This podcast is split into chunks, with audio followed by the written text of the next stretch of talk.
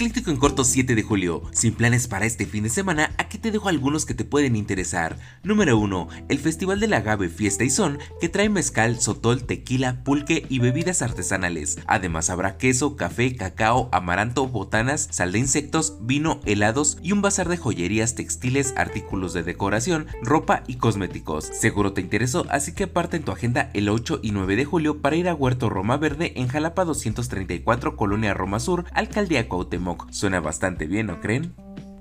Número 2. Prepárate para el Festival de Papalotes en su edición 2023. Tendrá campamento, ceremonias prehispánicas, concursos, exhibición nocturna de globos aerostáticos, fogata, juego de pelota, música en vivo, rifas y talleres. La cita es el 8 de julio dentro del rancho Maquixco en San Juan Teotihuacán de Arista con costos desde los 95 pesotes. Vaya vaya, tiene años que no veo un papalote.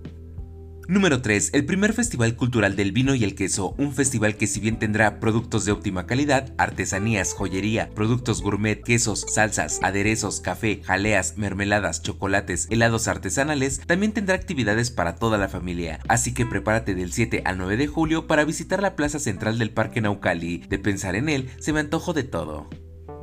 Número 4. Festival Mezcalero y Rockero. Esta gran combinación traerá bandas musicales, pulque, tequila, cerveza, coctelería, azulitos, garnachas, cortes de carne, rifas, concursos y una exposición de Harley Davidson. La cita es el 8 y 9 de julio en Doctor Navarro 218, Colonia Doctores, en la Alcaldía Cuauhtémoc, de 11 a 21 horas. Apuesto que puede gustarte.